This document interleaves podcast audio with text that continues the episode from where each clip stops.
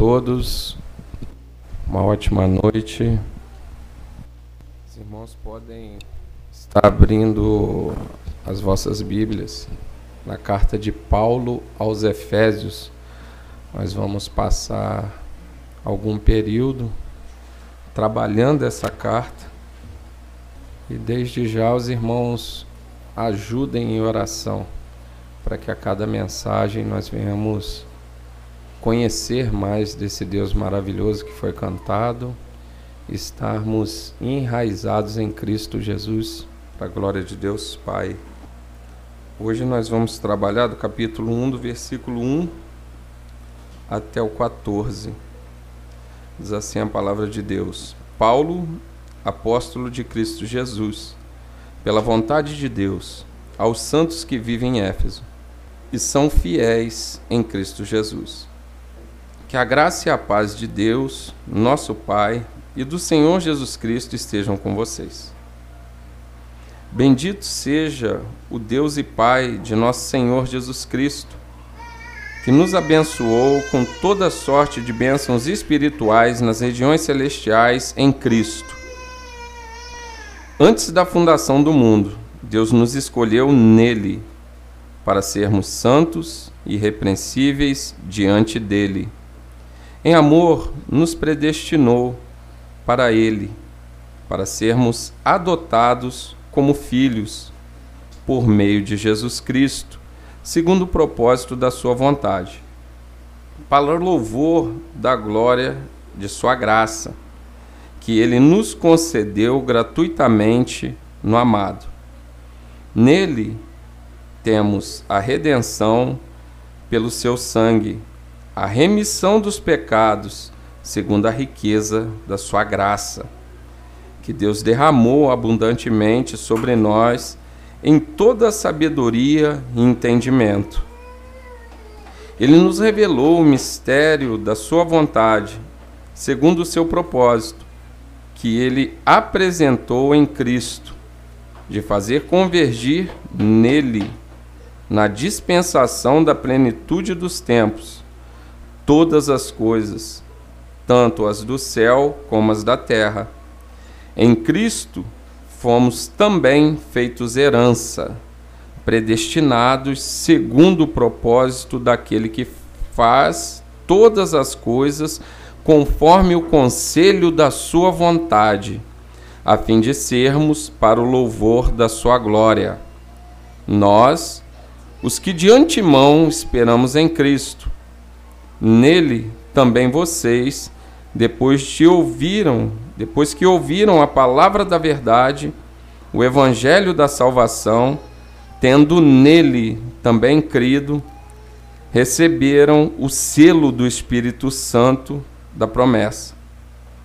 O Espírito é o penhor da nossa herança, até o resgate da sua propriedade, em louvor da sua glória. Vamos estar orando mais uma vez? Pai, nós te louvamos e te agradecemos pela tua palavra que é viva, eficaz, que é inerrante, infalível e capaz de nos exortar, nos confortar, alinhar o nosso coração em Cristo. E nós pedimos, Senhor, que o Senhor venha falar conosco nessa noite por misericórdia e graça. Que nós venhamos sair daqui mais conhecedores de Ti, mais praticantes da Tua palavra e não somente ouvintes Senhor possa nos dar forças através do Espírito Santo para vivermos e tomarmos posses dessas verdades, dessas riquezas. E que nós venhamos, Senhor, permanecer firme nesse mundo decadente, para que a tua glória resplandeça através de nós. Muito obrigado pelo privilégio de estarmos aqui reunidos enquanto noiva do Cordeiro, sem perseguição, sem bagunça, para meditarmos no teu evangelho, na tua palavra. Continua nos conduzir em paz, nos dê sabedoria e discernimento para nós compreendermos as verdades desse texto. Em nome de Jesus, eu oro crendo. Amém.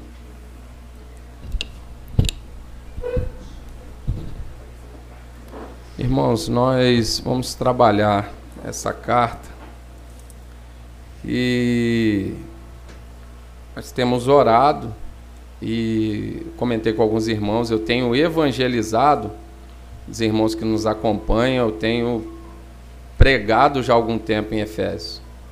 Quando nós fomos fazer a visita no asilo, eu preguei em Efésios, na clínica eu preguei em Efésios. Então a carta poderosíssima, assim como toda a escritura, mas aqui Paulo traz verdades densas acerca de Deus, acerca da igreja, acerca de quem nós somos, da nossa identidade em Cristo Jesus, acerca das heranças que foram conquistadas por Cristo para nós, enquanto igreja, enquanto eleitos de Deus. E ele traz aqui teologia densa. Ele traz aqui verdades densas acerca de Deus. Não tem como você glorificar a Deus com a mente vazia. E não tem como também você glorificar a Deus com o coração frio. Então nós temos que trazer essas verdades teológicas e trabalharmos elas nas nossas mentes até que elas incendeiem o nosso coração e comecem a mudar a nossa volição. Nós vemos pelas nossas orações de confissão de pecados, nós tropeçamos na mesma pedra sempre. É procrastinação, é frieza, é às vezes a imoralidade sexual que brota no nosso coração porque nós não vigiamos no olhar. Às vezes nós não vigiamos no, no falar e nos tornamos murmuradores Logo, quando nos tornamos murmuradores, estamos em rebelião contra Deus, porque quando eu e você murmuramos, nós estamos de forma indireta questionando: Deus não está fazendo alguma coisa direito. Que nós somos dele, nós estamos, ne nós estamos nele. E você vai ver esse movimento o tempo todo no texto. Nós estamos nele nós somos dele. Então, toda a nossa vida, e você vê aqui, até o capítulo 3, Paulo vai trazer essa centralidade, esse movimento do Pai, o Filho e o Espírito Santo trabalhando. Pai, o Filho e o Espírito Santo trabalhando.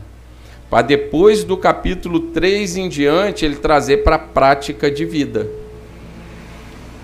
A partir dessa nova vida, conquistada em Cristo, a partir desse novo nascimento que nós adquirimos, e se é que nós nascemos de novo, né? Ele vai trazer também esse questionamento. Logo, não existe teologia sem ética. Essa teologia sem lei que traz libertinagem e como o Giovanni colocou bem aqui, Talvez você esteja muito bem resolvido e muito confortável com Deus e com a sua salvação, e é um Deus que não te confronta, que não te questiona. Talvez você já esteja adorando uma imagem de si mesmo, e não Deus que a Bíblia revela. Então ele vai trazer essa consciência aqui de quem nós somos, para depois nós trazermos isso para a prática de vida e em Cristo todas as relações sendo redimidas. Comigo mesmo, com Deus, com o próximo, família, como que nós estamos desenvolvendo as nossas relações. E o porquê que isso é muito relevante, eu tenho usado essa carta na questão do evangelismo. Tudo que nós estamos vendo acontecer no mundo, a começar por esse movimento que para alguns é novo, mas eu já tenho falado sobre isso agora chegou com mais força. Esse movimento LGBTQIA, não sei das quantas, você nem sabe, agora já incluíram até o, o negro, já tem sigla para tudo. Isso trata de quê, irmão? Identidade. Identidade. E a ideia é trabalhar na cabeça da criança, porque é mais fácil eu pegar uma criança que está em construção e eu desconstruir um pouco de noção que ela tem de identidade. E aí você olha, eu paro para analisar, você vê um povo que eles creem num Deus, talvez criado à imagem e semelhança deles, e eles conseguem tomar aquilo como verdade de forma que eles enviam até os filhos para se matar e para matar os outros com convicção. Com convicção, porque ali foi construída uma identidade de quem eles são através daquele Deus e da religião ao qual eles servem.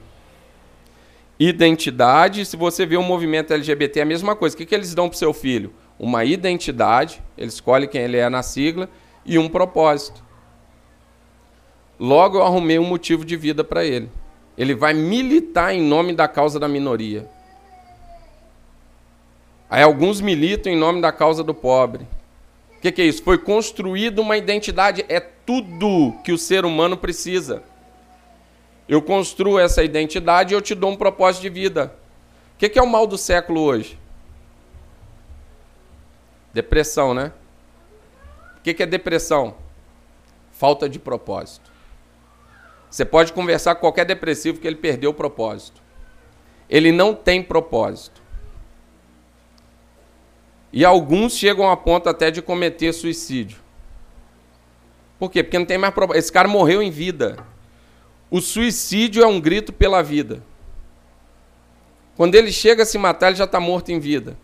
E aí, aos, às vezes, ao, ao, estar tateando cego com escama nos olhos, ele busca esse propósito e ele busca essa identidade em várias áreas. A parte de Cristo. E logo ele vai se decepcionar e frustrar. Vai se frustrar. Alguns buscam no trabalho, outros buscam N tipo de realização profissional, riqueza. Alguns buscam em construir um corpo perfeito. E na busca desse corpo perfeito, um dia acordam, se olham no espelho e não têm mais identidade, viraram um pedaço de carne, homem e mulher, ao qual servem apenas para cobiça e para satisfação pessoal de uma outra pessoa. É como se fosse uma picanha ali no açougue. Você olha e ah, vou pagar e vou levar. Por quê? Porque começaram a desenvolver relações à parte de Cristo. Então essa carta ela traz essa, muito forte essa questão de quem nós somos. Quem nós somos. E Paulo aqui em 60, 61 a 63, ele está escrevendo aqui para uma igreja ao qual não tem problema. A particularidade dessa carta é que não, ela, não par, ela não vem a partir de um problema, como as demais epístolas. Ele não está tratando um problema. Paulo ele ficou aproximadamente três anos em Éfeso. Ali ele fez uma grande escola teológica e saiu pregadores para várias partes ali. Nós já expomos aqui a carta de Colossenses, que foi plantada por Epáfras, que é um conservo de Paulo. Esse período de três anos que Paulo ficou em Éfeso, ele ouviu, Epáfras ouviu o evangelho da boca de Paulo e saiu e plantou igrejas. Laodiceia, Colossense e Herápolis. Foi plantada por Epáfras. É tanto que quando as igrejas começam a dar problema, ele volta até Paulo. E Paulo aqui, quando ele escreve essa carta, ele está na cadeia romana. Uma cadeia domiciliar. Ele está preso. E eles falam que são cartas irmãs, tanto Efésios quanto Colossenses. Paulo escreve juntas essas cartas e enviam. Alguns tratam Efésios como uma carta circular também, outros não, porque ele escreve tanto para a cidade ali de Efésios e quanto para vilas rurais que existiam ao redor, a mais ou menos 48 quilômetros de Éfeso, tinha várias vilas rurais, então essa carta era circular, mas para rodar ali, no meio daquele povo. Era uma cidade portuária, uma cidade grande, aproximadamente 300 mil habitantes. E ali você tinha o templo da deusa Diana, que era considerada a sétima, uma das sete maravilhas do, do mundo antigo. Um templo enorme, uma deusa da fertilidade. Você tinha sacerdotes, sacerdotisas, prostitutas ali cultuais, muita prostituição envolvida no culto. E você vai ver em Atos 19, há uma grande confusão, porque Paulo, quando ele começa a pregar o evangelho, as pessoas se converterem, o templo gerava muito dinheiro. Envolvia artesãos, ourives, ganhava muita grana. Você imagina alguém ali na porta ali da Aparecida do Norte, ali pregando ali, você colocar pregadores ali e começar a pregar, as pessoas se converterem e voltar, as procissões voltarem. E a economia começar a cair. Então você vai ver em Atos 19 tem uma grande confusão, porque a cidade se achava protetora do templo ali da Diana, que desceu do céu. E era ali a deusa da fertilidade ao qual eles cultuavam. Então ele está escrevendo para um povo dentro de uma cidade extremamente esotérica. Um misticismo desenfreado. Muita prostituição envolvida com, com culto a essa deusa. E ele começa a falar para os crentes ali, tanto para judeu quanto para gentio. Nós vemos aqui na saudação, ele coloca Paulo, apóstolo de Cristo Jesus, pela vontade de Deus, aos santos que vivem em Éfeso e são fiéis em Cristo Jesus. Então, Paulo aqui ele já se coloca, ele se apresenta como um enviado, um apóstolo, uma testemunha do Senhor ressurreto. E nós sabemos, né, como bons estudantes da Bíblia, nós sabemos que Paulo teve esse problema com o apostolado dele, pelo fato dele não ter andado com Jesus no ministério terreno de Jesus.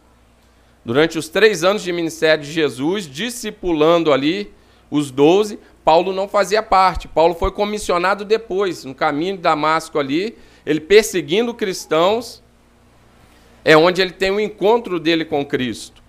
Então, o ministério dele, por quê? Para você ser um apóstolo, uma das características é o quê? Você tem que ter andado com Jesus.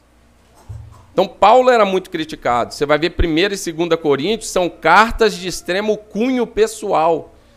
Ele expressando o caráter dele, defendendo o apostolado dele, a autoridade que ele tinha, mesmo sendo comissionado por Cristo após ter sido ressurreto, na experiência que ele tem ali com Deus de conversão.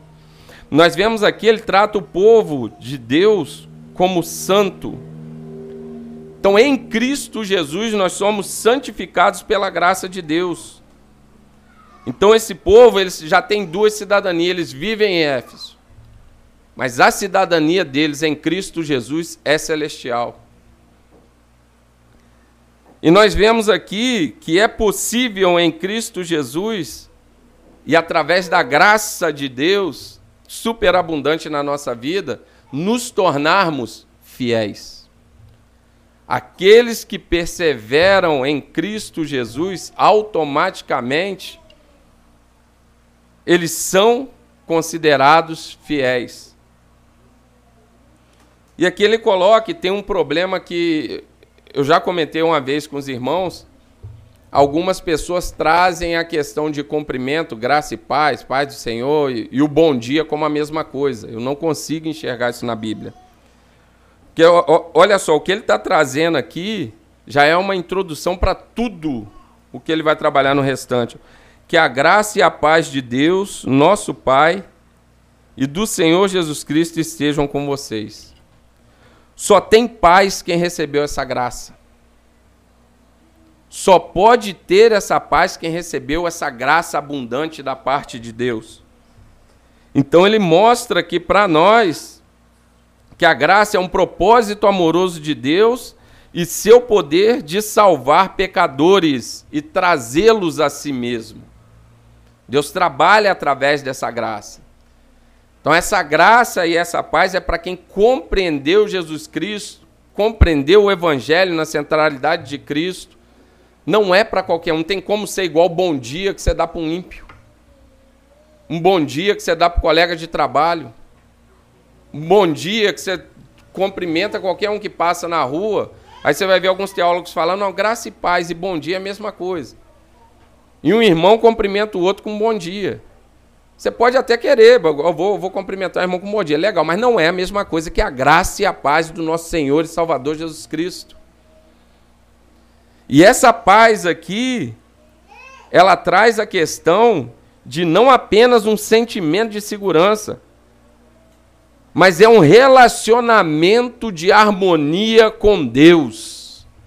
Nós, em Cristo Jesus, através dessa graça, temos um relacionamento de harmonia com Deus. Deus está sorrindo para você. Deus não está com a cara feia igual a minha, que até sorrindo fica. A sobrancelha não ajuda, o pessoal acha que eu sou, sou bravo. Deus está sorrindo, nós temos paz com Deus, independente da circunstância. E aí traz essa harmonia não só com Deus. Essa paz, ela traz harmonia consigo mesmo. Como você está com você mesmo? Quando você se olha no espelho, como é que está essa harmonia? Você enxerga essa paz que você recebeu de Cristo através dessa graça que superabundou na sua vida? Como é que está essa harmonia?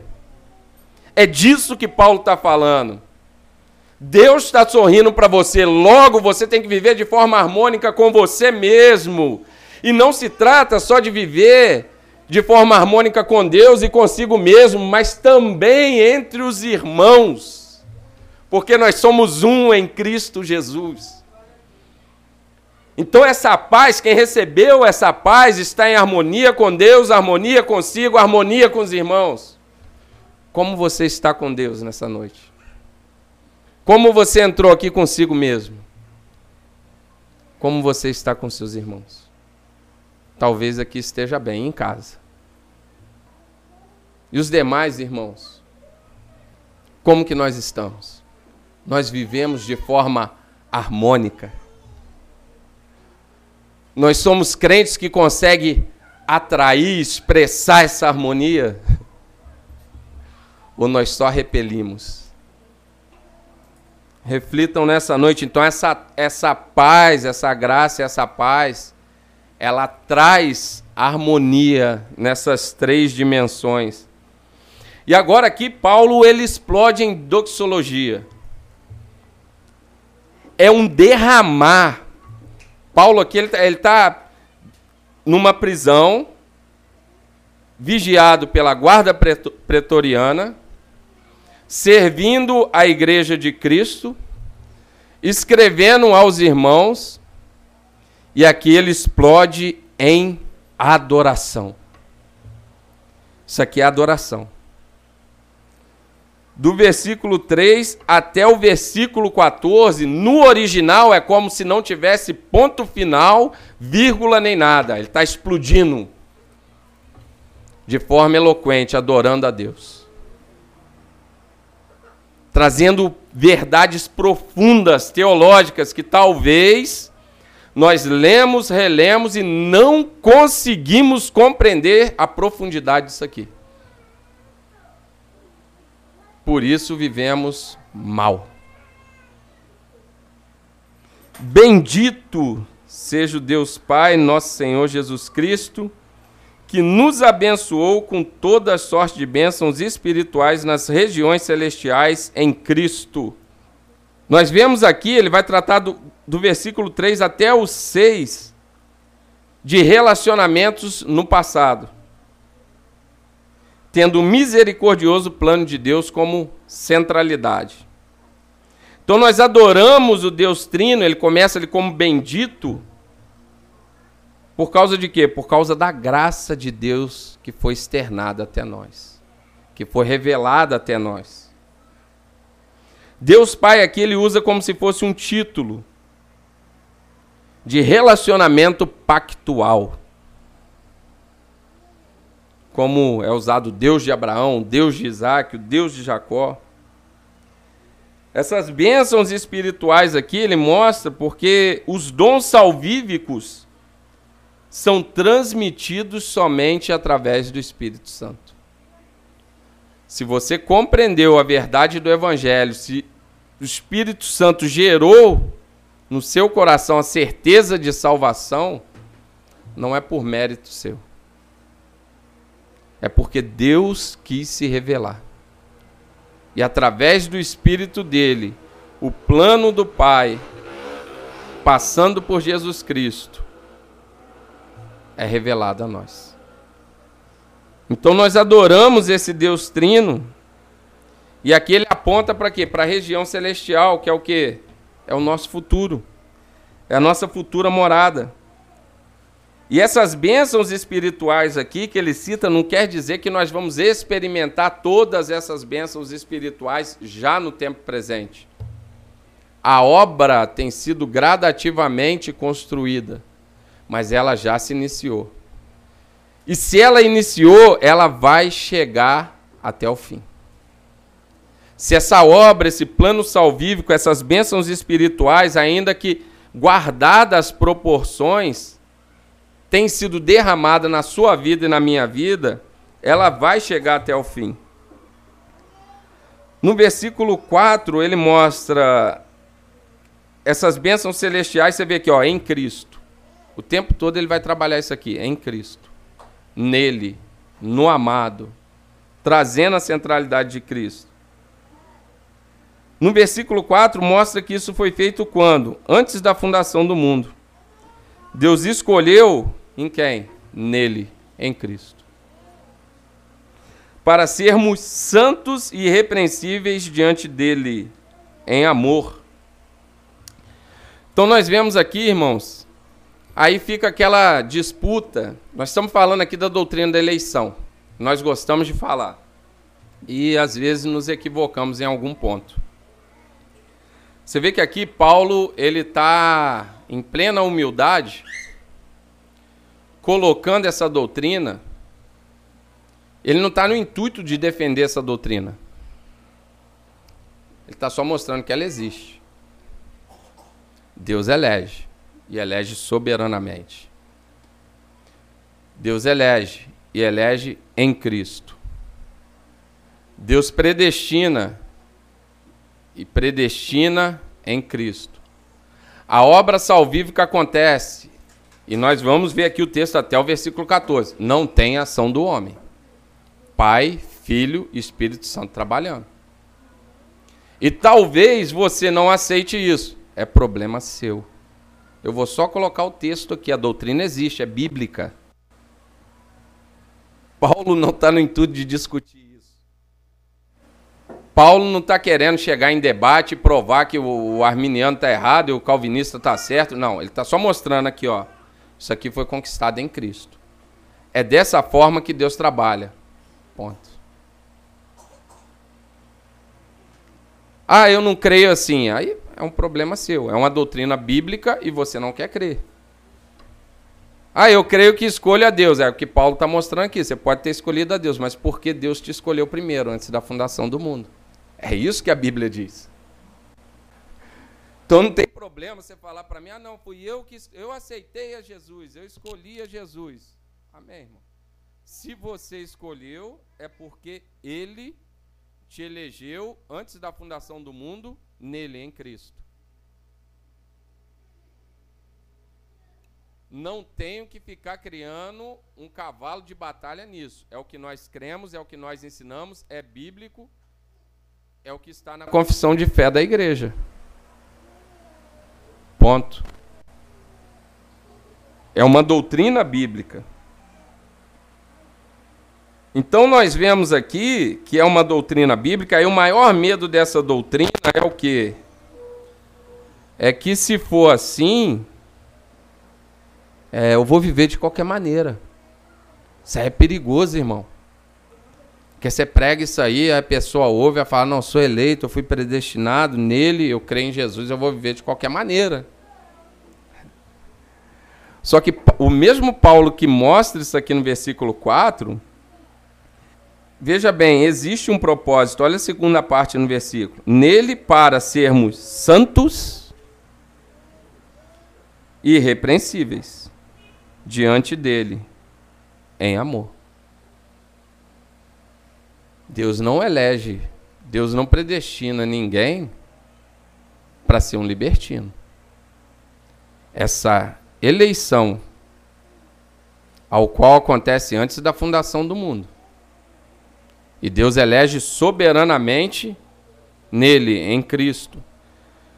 Cristo passa a ser, Deus torna Cristo o nosso representante na aliança. Então, através do segundo Adão, tendo fé em tudo aquilo que ele fez, na vida que ele viveu, na morte e ressurreição, é o qual nós tomamos posse dessa herança.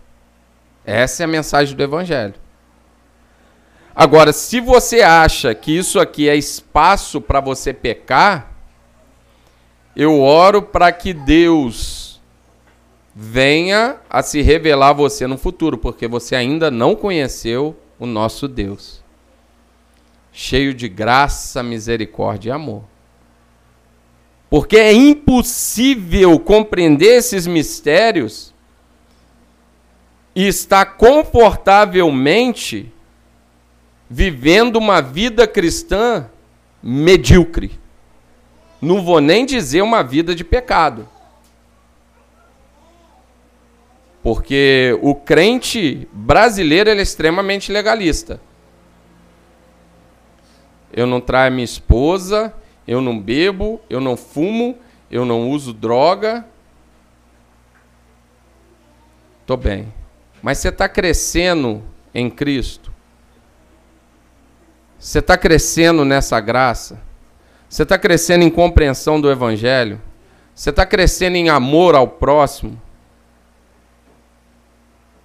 Você está crescendo em serviço a esse Cristo? Hoje você reflete mais a glória desse Deus do que ontem? Mas talvez tenhamos um problema. Por quê? Porque nós não fomos chamados para ficar estagnados, irmãos. Quando nós compreendemos isso aqui, o combustível para essa vida santa, irrepreensível e se tornar uma vitrine que reflete essa graça, esse amor, é justamente esse amor de Deus. Você foi objeto do amor de Deus. É impossível compreender isso e se conformar com uma vida cristã mediana.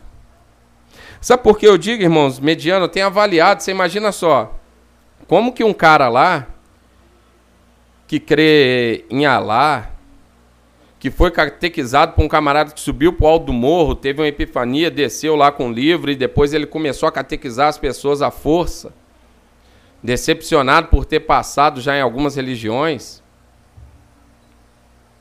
eles criam os filhos deles para se explodirem em nome de Alá. E a gente não consegue criar filho para a glória de Deus. Estamos satisfeitos com isso. Como já foi orado e foi falado várias vezes, nós temos dificuldade em sair de casa para adorar esse Deus. Enquanto tem gente com uma fé cega, que deu uma identidade, um propósito para ele, ao qual ele morre com prazer, ao qual ele mata com prazer. E às vezes nós estamos aqui não conseguimos achar prazer nesse Deus maravilhoso, nesse Deus gracioso,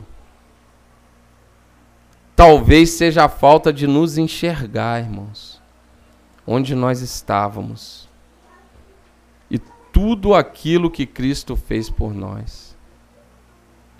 Ninguém está aqui por mérito próprio. É extremamente difícil nós jogarmos a nossa justiça própria fora. Eu estava conversando com um rapaz no trabalho e ele foi assistir esse filme Som da Liberdade. E ele é católico, eu estava conversando com ele, falei, rapaz, o ser humano é ruim por natureza. Não, eu sou bom, não, é ruim. Falei, lê Romanos, do 1 ao 3. Falou, rapaz, aquilo lá é esquisito mesmo. Eu tô lendo, relendo, aquilo lá é. Falei, então é a Bíblia. Ele foi ver o filme, ele é. O ser humano é ruim mesmo, Elton. Eu falei, é, o ser humano é ruim. E você? Não, mas eu não sou igual aqueles caras lá, não. Eu falei, a única diferença do cara que está sequestrando criança, do cara que está se deitando com a criança. Imagine que fosse seu filho.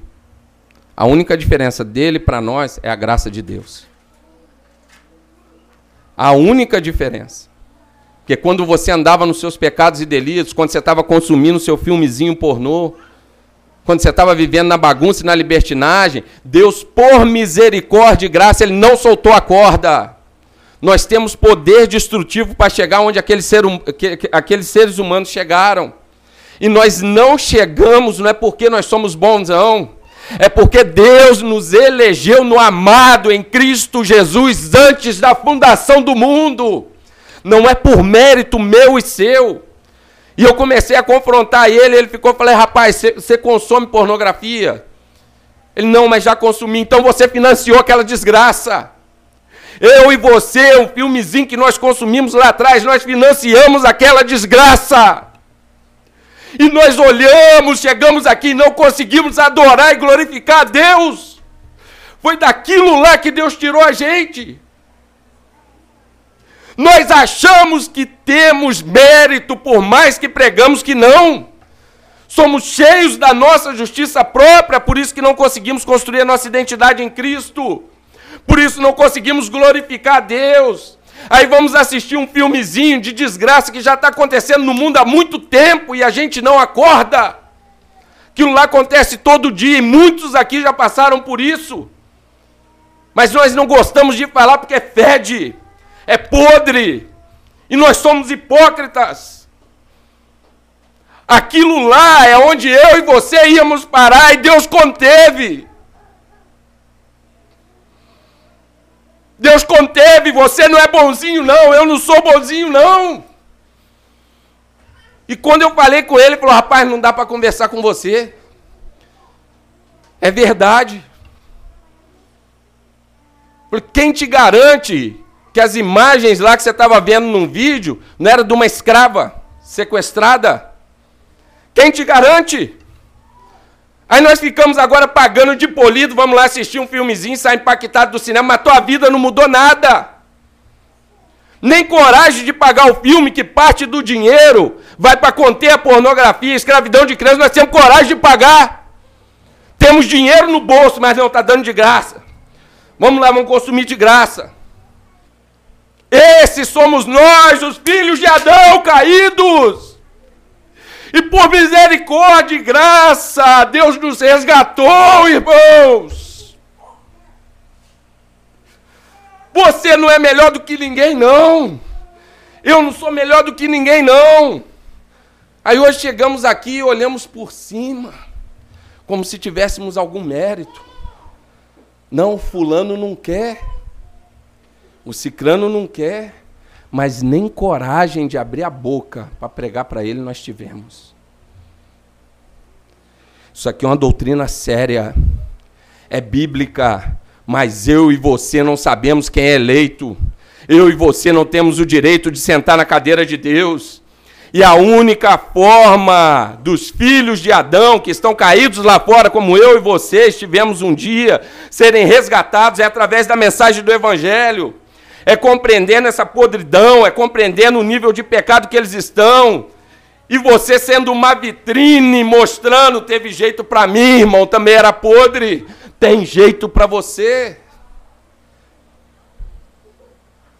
Mas nós queremos sentar na cadeira de Deus, não, fulano nem adianta falar.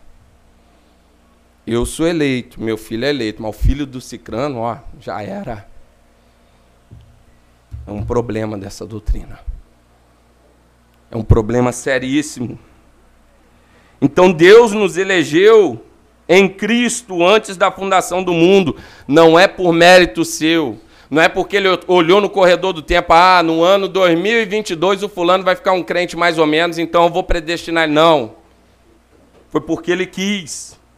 Conforme o beneplácito da vontade dele, conforme o bel prazer dele. Ele é quem nos fez. Ele elege quem ele quer. Ele salva quem ele quer. Ele despeja a ira dele sobre quem ele quer.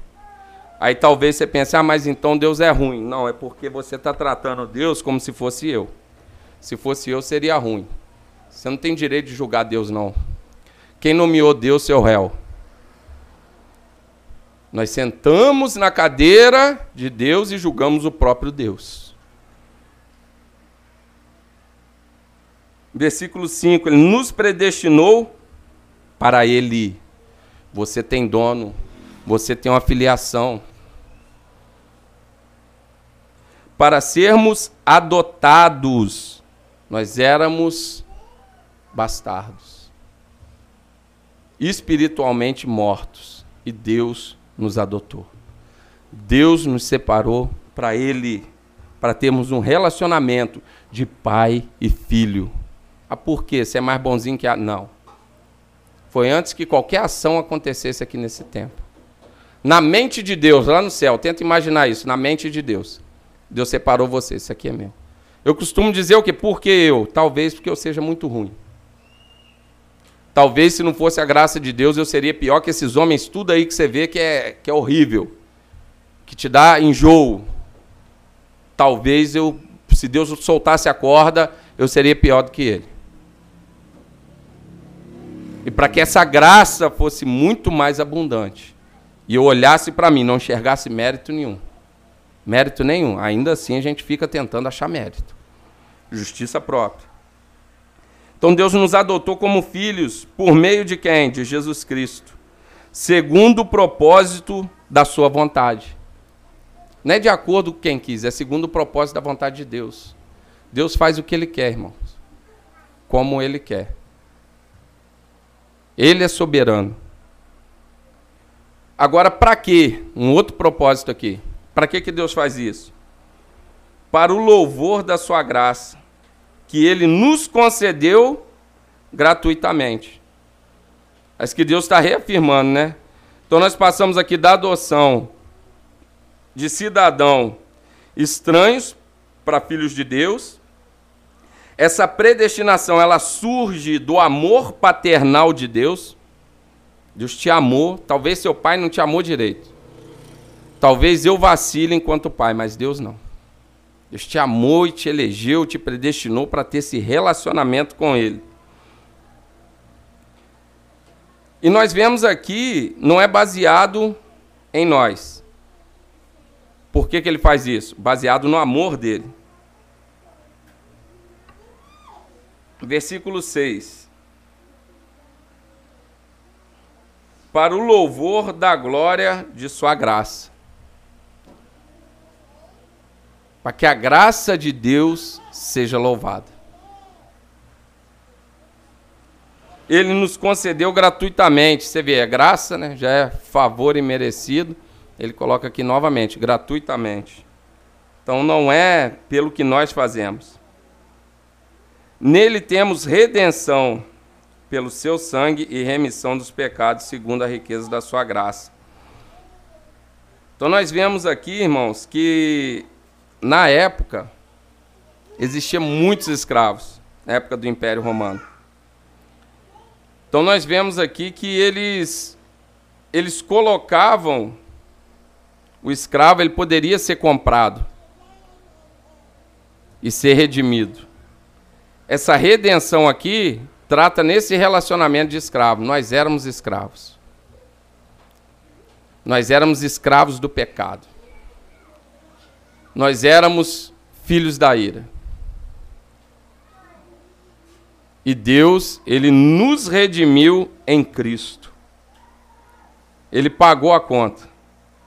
Ele pagou o preço do resgate. O que você tem mais próximo disso aqui, você vai ver a história de Israel no Êxodo. É literalmente aquilo ali. É Deus libertando ali o povo dele que era escravo trazendo o povo dele a liberdade, dando dignidade, é o que Deus fez conosco. Nós andávamos conforme o curso desse mundo. Nós vamos ver aqui no capítulo 2. Perdidos, amarrados, fazendo a vontade de Satanás. Mas Deus nos redime. Deus nos liberta. Agora, o que nós temos feito com essa liberdade? Jesus derrama o seu sangue, morre pelos pecados, ele ressuscita para a nossa justificação dos pecadores eleitos. Nós vemos aqui que o perdão de Deus ele não é mesquinho. A graça de Deus é superabundante. E o que nós temos feito com essa liberdade em Cristo? Para essa liberdade que Cristo nos chamou. No versículo 8 ele fala: Deus que derramou abundantemente sobre nós em toda sabedoria e entendimento. Em João, no Evangelho de João, fala que nós recebemos dele graça sobre graça. Essa graça é transbordante. Essa graça é abundante. Essa maravilhosa graça que alcançou pecadores como eu e como você que jorra do trono de Deus, através do sacrifício de Cristo. Agora, isso traz responsabilidade, irmãos. Como que nós temos vivido com esse perdão? Esse perdão, essa graça, ela tem sido um combustível para nós servirmos mais a Deus, para nós servirmos mais os irmãos tem sido um combustível? Será que nós realmente compreendemos que nós éramos escravos? Que com a nossa força, com o nosso intelecto caído, herdado pela queda, já nascendo com o pecado original, com o pecado de Adão, Será que nós compreendemos que nós nunca sairíamos de lá se não fosse uma obra do Espírito Santo sobre nós? Então Deus derramou abundantemente sobre nós em toda sabedoria. Sabedoria aqui, Sofia. Você, Sofia. Conhecimento que olha para o coração das coisas você conhecer as coisas com profundidade, como elas são. É o significado no grego, Sofia. Você vai ver lá em Apocalipse, no capítulo 2, as cartas igrejas da Ásia. Você vai ver que eles são elogiados, a igreja de Éfeso, porque eles não toleravam os falsos apóstolos. Eles não toleravam. Chegasse ali com conversa fiada, eles passa, olhavam, não passou no crivo, eles não toleravam, não toleravam falsas doutrinas.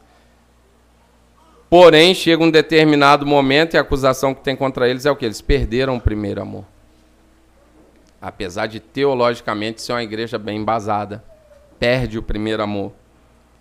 Então nós vemos que eles têm conhecimento.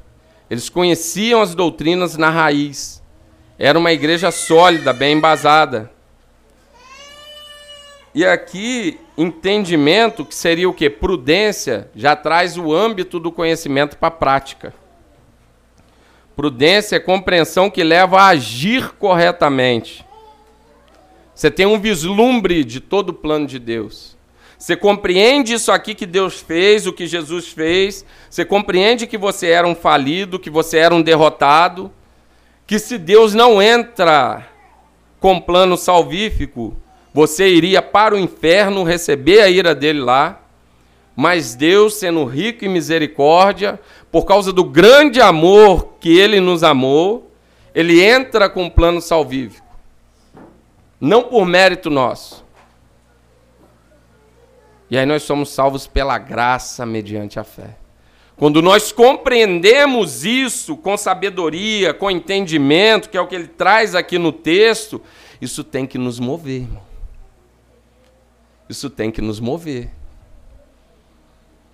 Então ele está mostrando aqui quem nós somos em Cristo Jesus, para depois ele começar a trabalhar a partir de quem nós somos, como iremos viver.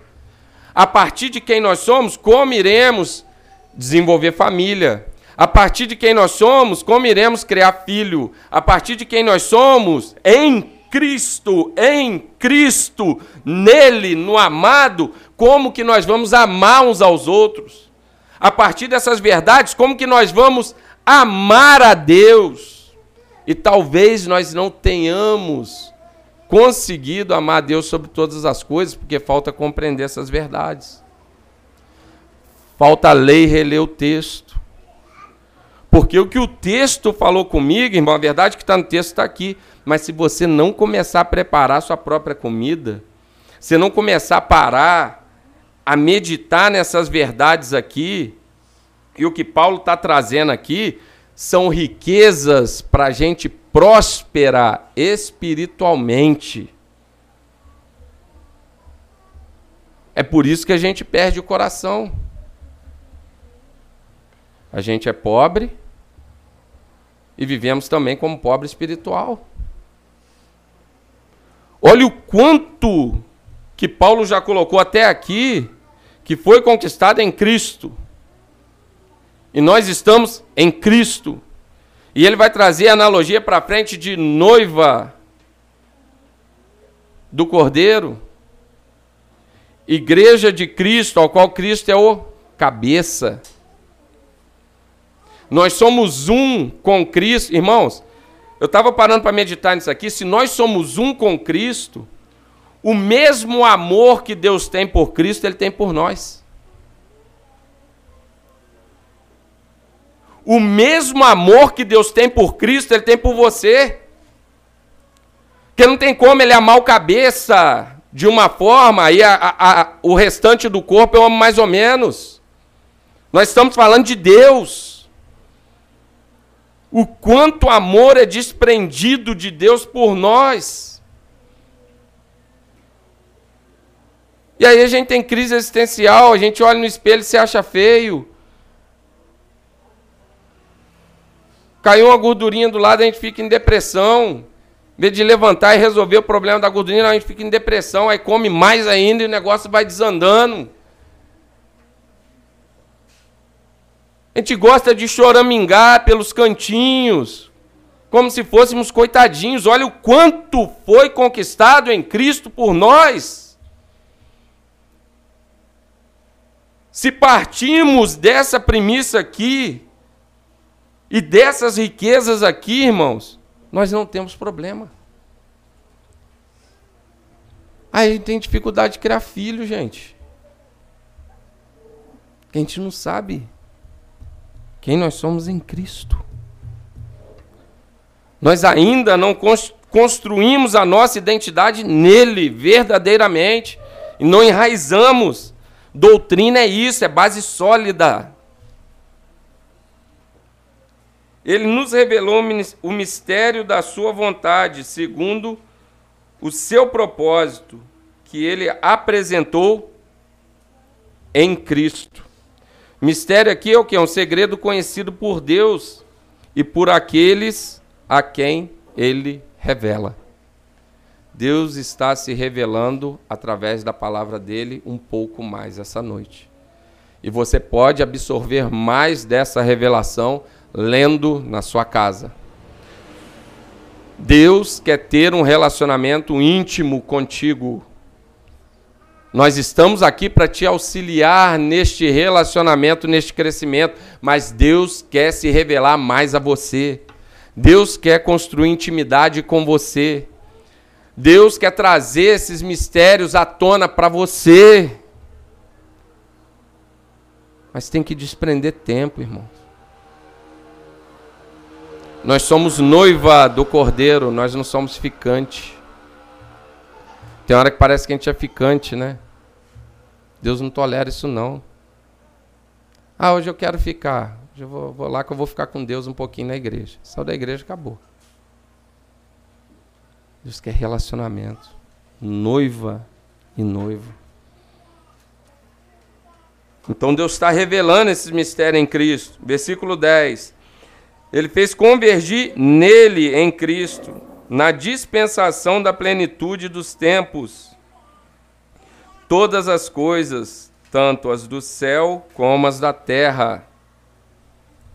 Essa dispensação é o que? É uma economia administrativa, é um plano organizado.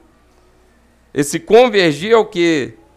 Todo o universo se submeter a Cristo como cabeça governante. Quem crê, quem não crê, seja para misericórdia e graça, seja para juízo, vai chegar uma hora que todo joelho vai se dobrar. Também vai chegar uma hora que igreja terrena e os santos que já estão no céu, vamos estar todos na eternidade. Todas as coisas restauradas. Melhor do que era no jardim, ao qual Adão bagunçou tudo. Tudo restaurado. Com nosso Deus. Para a glória de Deus usufruindo de todas as bênçãos espirituais aí de forma completa, plena, cheia, sem falta de nada. É o que ele está trazendo aqui.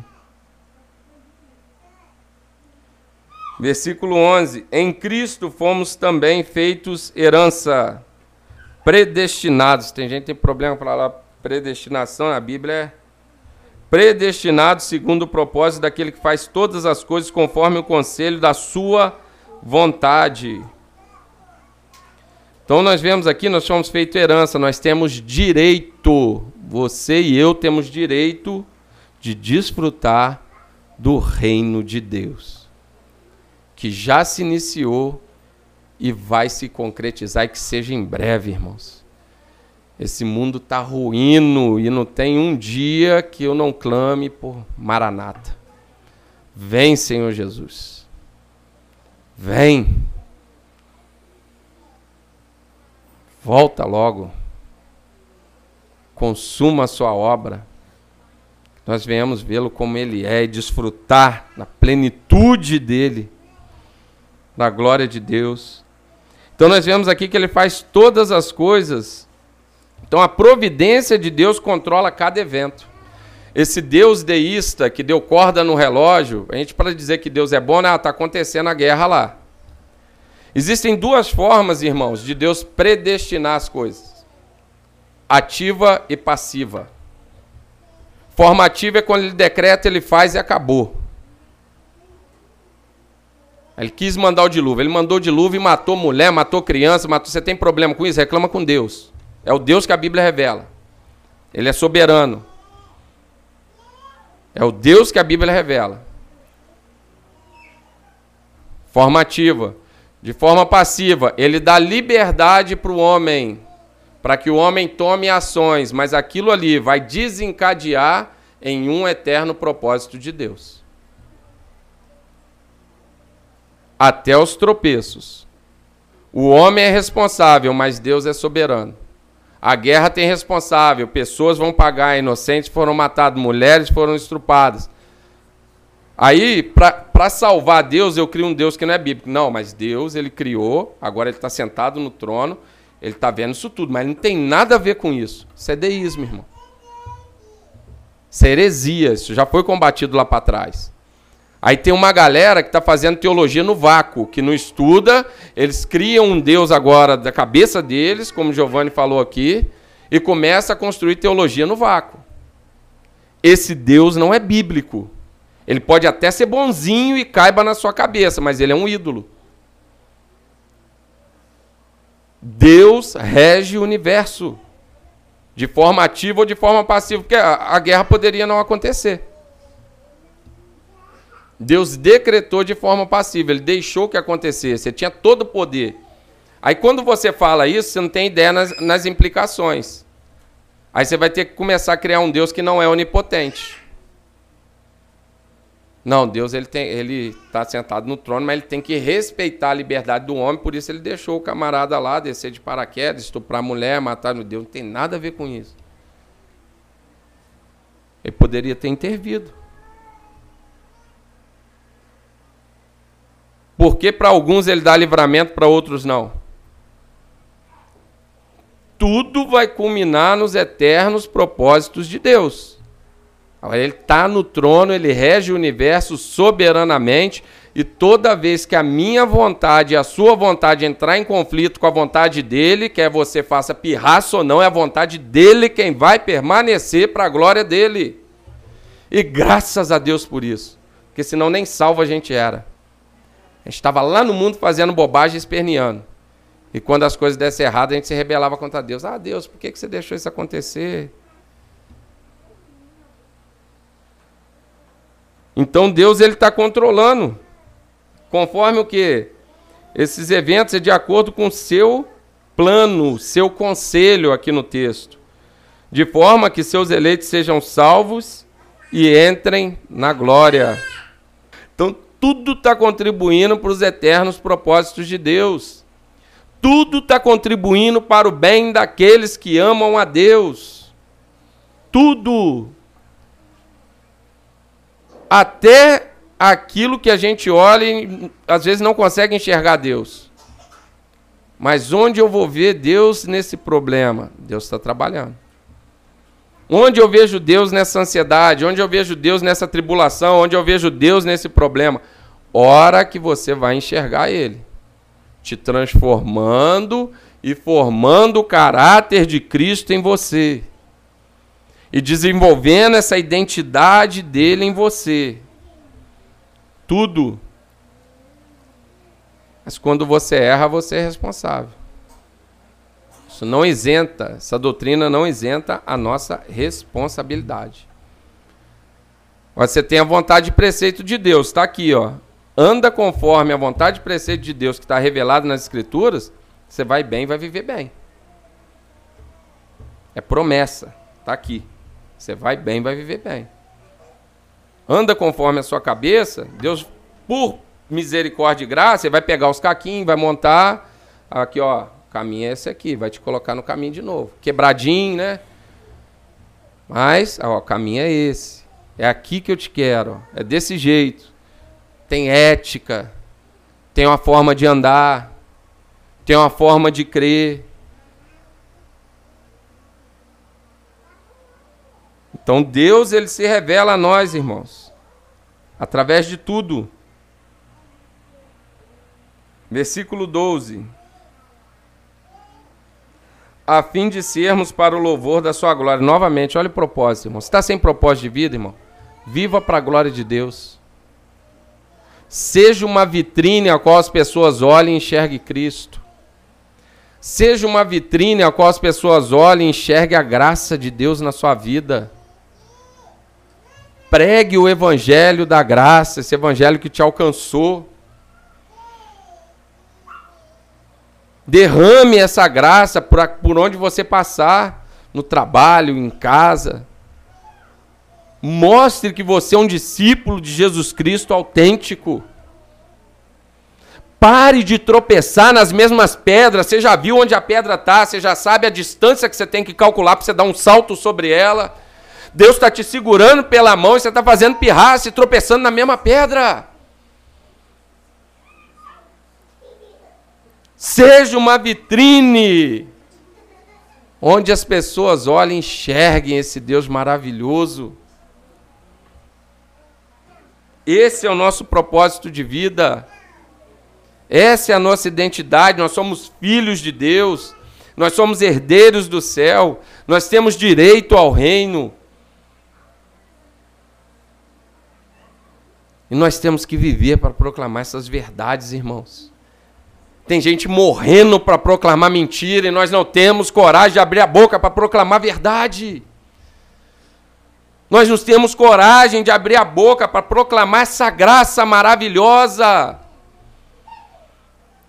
E a forma que Deus escolheu para chamar os seus eleitos é através da mensagem do Evangelho. Se Deus não tivesse elegido. Irmão, um pouquinho de conhecimento que eu tenho hoje. Se eu não cresce que Deus, antes da fundação do mundo, elegeu e predestinou pecadores como eu e você, eu não pregava para ninguém, não. não nem para os meus filhos. E hoje eu prego o evangelho para os meus filhos do jeito que eu prego para vocês e mostro, ó, filho de crente não é crente. Se vocês não conhecerem Jesus, se Jesus não se revelar a vocês e vocês tiverem esse entendimento aqui, vocês vão para o inferno. Essa é a verdade, irmão. Não adianta eu persuadir eles, não adianta eu doutrinariamente forçar eles a andarem ali na risca certinho, vão andar, vão. Se eles não compreenderem que eles têm que viver uma vida digna do Evangelho, para a glória de Deus, que eles foram salvos pela graça somente, mediante a fé, e fé em Cristo Jesus, na vida santa que Jesus viveu, na morte e ressurreição dele, não tem salvação, não, irmão. Não existe salvação fora disso aqui. É nele, tudo está acontecendo nele.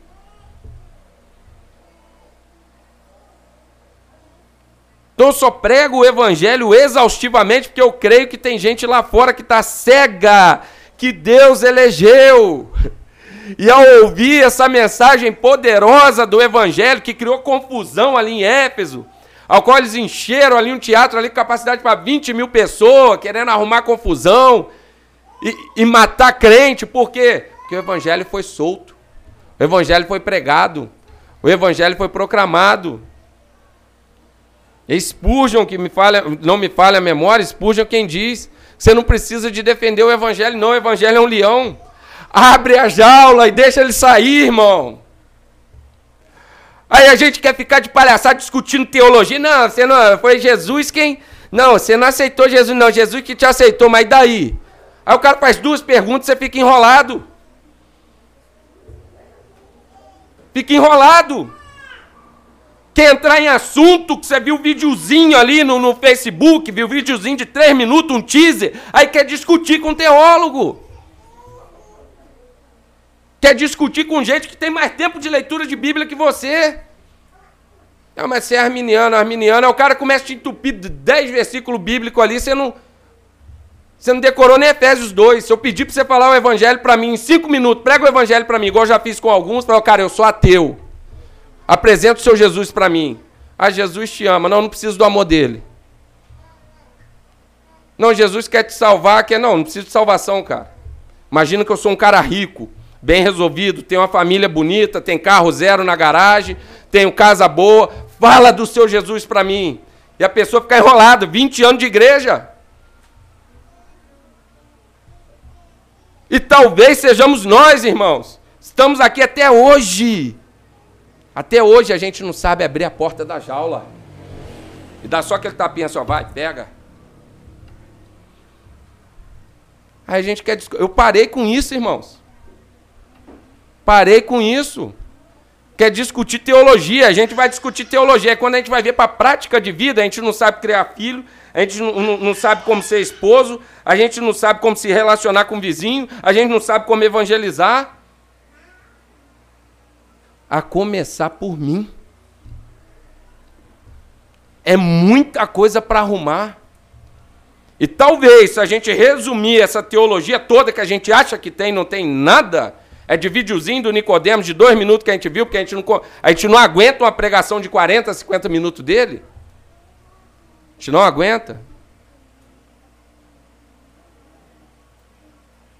Aí vê lá aquele pedacinho lá, que ela, vamos lacrar, vamos pegar, cadê? Tem um crente aí. Ah, Jesus que te salvou. Como é que é? Aí começa a querer bater no, no pentecostal, no neopentecostal. No... Como é que a gente está? Compreendemos essas verdades aqui? Estamos evangelizando quem precisa ser evangelizado? Estamos anunciando para os eleitos que estão caídos? Estamos sendo uma vitrine da glória de Deus. As pessoas, quando olham para nós, falam: ali vai um crente. Esse cara aí, ó, Deus existe, porque Deus mudou a vida desse cara aí. Deus mudou verdadeiramente a vida desse cara. Deve ter jeito. É um dos propósitos que está aqui. Refletir essa glória de Deus. Nele também vocês, depois que ouviram a palavra da verdade, o evangelho da salvação, tendo nele também crido, receberam o selo. Os documentos antigos eles tinham, tinham autenticidade porque eles eram selados com cera. É a linguagem que ele está usando aqui, o selo do Espírito da promessa. Porque os profetas lá atrás já falavam desse Espírito. E aqui ele não está falando de uma segunda bênção, irmão. Ele está falando que todo crente, ao crer em Jesus Cristo, recebeu esse Espírito. Não vou entrar no mérito se você crê em dom. Eu creio na continuidade dos dons para os dias de hoje. É, existem reformados que creem numa segunda bênção do batismo, gente séria. Não da forma que os pentecostais creem, mas existem reformados que creem. Mas aqui ele não está se tratando disso. Ele está dizendo que todo crente tem o Espírito Santo. Todo crente tem esse selo. E no versículo 14 ele finaliza: O Espírito é o penhor da nossa herança, até o resgate da sua propriedade, em louvor da glória de Deus. Sabe o que ele está dizendo aqui, irmãos? Já, já fechou algum negócio que você tenha que dar um sinal para garantir o negócio? É o que ele fez aqui. Ele já deu o sinal. Nós somos dele. Nós fomos selados. A obra vai ser concluída.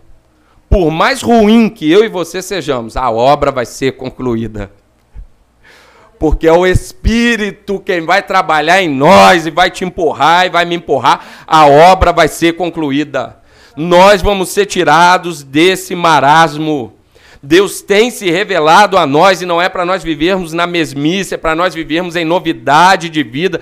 Nós temos o Espírito Santo, nós fomos selados. O Espírito foi dado como penhor, como garantia. O penhor é a garantia. Ele vai voltar para te buscar e para me buscar. Nós somos noiva dele, nós somos geração eleita, nós somos sacerdócio santo para a glória de Deus Pai. E a tua vida, em nome de Jesus, a partir de hoje vai começar a refletir. Nós vamos crescer de glória em glória e vamos refletir a imagem desse Cristo, refletir essa graça, externar essa graça para que o nome dele seja grande, todos nós pequenos, para a glória de Deus, irmão. E que nós venhamos enraizar isso no coração dos nossos filhos no coração daqueles que estão perdidos, daqueles que estão em busca de identidade, daqueles que estão em busca de propósito. Não aceite, seu filho pode estar na desgraça que for. Trate o seu filho como um eleito de Deus, porque ninguém tem o direito de falar que teu filho é filho do inferno. Eu creio na salvação do teu filho e prego para ele como um eleito de Deus. E espero que no tempo oportuno assim como todas as coisas vão convergir em Cristo, ele se arrependa dos pecados e volte para a casa do Pai, para a glória de Deus. E que nós venhamos ter essa perspectiva de pregar o Evangelho dessa forma. Nós não sabemos quem foi predestinado, quem foi eleito antes da fundação do mundo. Pregue para o mais miserável, mais desgraçado que você vê aí fora, como se ele fosse um eleito. Porque um dia eu e você estávamos lá. E alguém pregou o evangelho para nós. Alguém investiu em nós. Alguém orou por nós. E aqui rapidamente para concluir, irmãos. Vocês já viram o rapaz aqui do lado como que tá? Que vivia perturbando a gente? Por duas vezes eu já fui lá e chamei ele para vir aqui. Giovanni também chamou. O evangelho que nós pregamos, na prática, talvez mais pessoas tenham que ir lá convidar ele. Porque várias vezes nós tivemos que escorraçar ele daqui bêbado. E eu, umas duas vezes eu falei na mensagem: quem ora pela conversão dele? E nós oramos e às vezes não cremos que Deus pode fazer. E talvez nesse momento Satanás tenha tomado a sua mente e você tenha pensado, mas é só um fogo de palha. Repreende isso aí, que é, é o demônio falando na tua mente. A minha oração é para que ele permaneça sóbrio. E não só sóbrio, porque pode ir sóbrio para o inferno também. Mas que ele venha se arrepender dos pecados dele e crer nessas maravilhas que nós também cremos. E que a mesma disposição, irmãos, que nós tivemos para brecar ele aqui na porta e para tirar ele daqui, porque ele realmente perturbava, nós venhamos ter agora para chamar ele para tomar um café. Nós venhamos nos colocar à disposição para estudar a Bíblia com ele. E que se ele cair, tropeçar, porque é normal quem veio dessa prática, ter recaídas. Nós vamos continuar orando para que o Espírito Santo levante ele onde ele caiu. E que um dia ele venha ter compreensão desse evangelho. Vamos viver na prática, irmãos. Vamos viver na prática, nos arrepender, crer em Jesus e refletir a glória de Deus. Vamos estar orando? Pai, nós te louvamos e te agradecemos por esse dia que o Senhor preparou para que estivéssemos aqui reunidos enquanto igreja. Pai, obrigado pela tua palavra, que é tão sublime, tão maravilhosa. E nós somos tão pequenos, ó Pai, temos dificuldade de expor as riquezas que estão aqui nesse texto. Que o teu Espírito, Senhor, possa tomar a mente dos meus irmãos. E onde eu falhei aqui, em expor essas verdades, que o Senhor possa revelar esses mistérios a eles. E que eles venham arder em amor para viver para a tua glória, Senhor. Eles venham arder em amor, em viver uma vida santa, irrepreensível que nós venhamos, ó Pai, compreender essas doutrinas e que elas venham ser alicerces para que nós venhamos permanecer firmes nesse mundo caído. Pai, nós te agradecemos porque um dia antes da fundação do mundo, o Senhor nos elegeu. O Senhor nos predestinou para sermos teu filho. O Senhor nos resgatou mesmo quando a nossa justiça própria não queria dizer nada para o Senhor. Mesmo quando nós andávamos obstinados, o Senhor enviou teu filho para a cruz para pagar nossa conta. Por isso nós temos paz contigo, Senhor. Muito obrigado. Que essa paz, Senhor, possa encher o nosso coração de harmonia, que nós venhamos compreender verdadeiramente que temos livre acesso a Ti, temos um Pai soberano, verdadeiro, justo, fiel, que nos ama com tão grande amor, ao qual nos constrange nessa noite. E que nós venhamos usar esse amor como combustível. E em gratidão venhamos retribuir numa vida santa, numa vida que reflita a tua glória que as pessoas, ao olharem para nós, possam ver transformação. Que as pessoas, ao olharem para nós, possam ver que a tua graça é maravilhosa. Que somente essa graça abundante, ao qual Paulo está descrevendo aqui, pode salvar um pecador tão grande como eu, como os meus irmãos. Senhor, arranca de nós toda justiça própria nessa noite.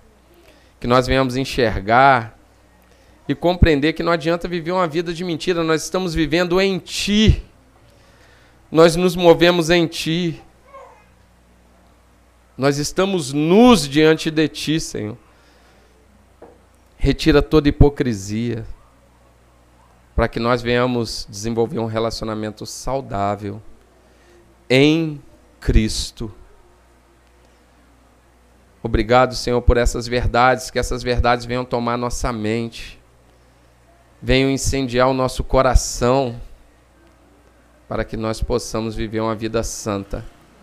Senhor continua a falar conosco através dessa carta. Que nós venhamos ter prazer em continuar a meditar nesse texto na nossa casa. Aqueles irmãos que não puderam estar aqui, Senhor, que eles possam experimentar dessa paz também. Derrama dessa graça que o Senhor derramou aqui sobre a vida deles, nos lares deles, no trabalho onde eles estiverem e que eles possam também ser movidos por esse amor que flui da cruz, Senhor. Pai, perdoa uma vez mais os nossos pecados, as nossas falhas, as nossas fraquezas. Pai, não nos deixe confortável numa vida medíocre, não porque nós queremos aparecer ou sermos mais santos ou melhores uns que os outros, mas porque nós compreendemos o Evangelho, compreendemos essa verdade e compreendemos que o Senhor é um Deus maravilhoso e pode nos levar além para a glória do teu nome. Usa cada irmão aqui na pregação do evangelho, que nós venhamos ter disposição para evangelizar, que nós venhamos ter disposição para proclamar essas verdades por onde nós passarmos. Pai, guarda a nossa casa nesse mundo mal. Guarda a nossa família que nós venhamos construir a identidade dos nossos filhos baseado nesses princípios que fluem da Bíblia. Que nós não venhamos aceitar a falência da família, que nós não venhamos aceitar a derrota dos nossos filhos. Renova as nossas forças para que nós venhamos voltar a orar com vigor pela nossa família, pelos nossos filhos. aqueles que estão flertando com o mundo, Senhor, arranca eles de lá, porque o Senhor nos deu como herança, ó Pai. Se revela a eles, revela os seus mistérios a eles, que eles venham compreender o Evangelho, se arrepender e crer em Jesus Cristo, e que eles venham se deleitar nessas verdades. Pai, nós te agradecemos porque, apesar de nós, o Senhor tem feito tanto no nosso meio. Continua nos conduzir em paz, continua nos dar uma semana maravilhosa em Cristo Jesus. Que nós venhamos refletir a Sua imagem, ó Pai, por onde nós passarmos, e o teu nome seja exaltado e glorificado. Essa é minha oração em nome de Jesus. Amém.